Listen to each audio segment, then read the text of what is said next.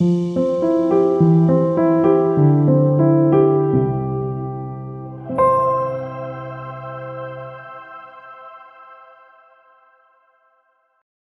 von Rausdahl Landschaft mit Wasserfall.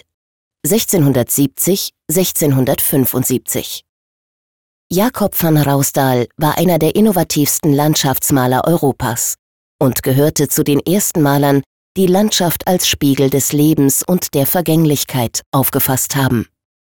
Vor allem in seinem Spätwerk stellte Rausdahl immer wieder Wasserfälle im Gebirge dar.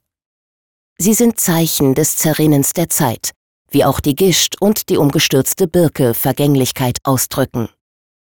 Diesen Vanitas-Motiven ist die liebliche Landschaft unter einem warmen Abendhimmel gegenübergestellt. Damit werden drei Stadien menschlicher Entwicklung vorgeführt.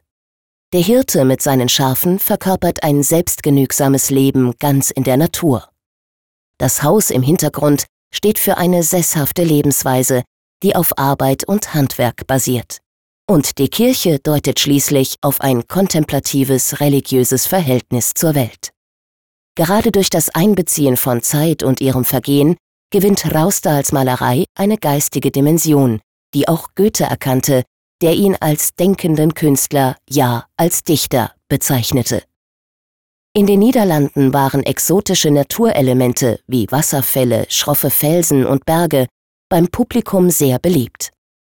Allard von Everdingen, ein Malerkollege von Rausdahl, hatte die fremden Sujets nach einer Norwegenreise in die holländische Malerei eingeführt. Rausdahl adaptierte die nordische Prägung und fand darin zu einer ganz persönlichen, unverwechselbaren Bildsprache.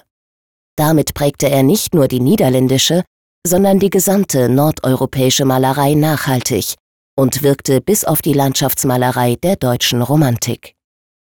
Musik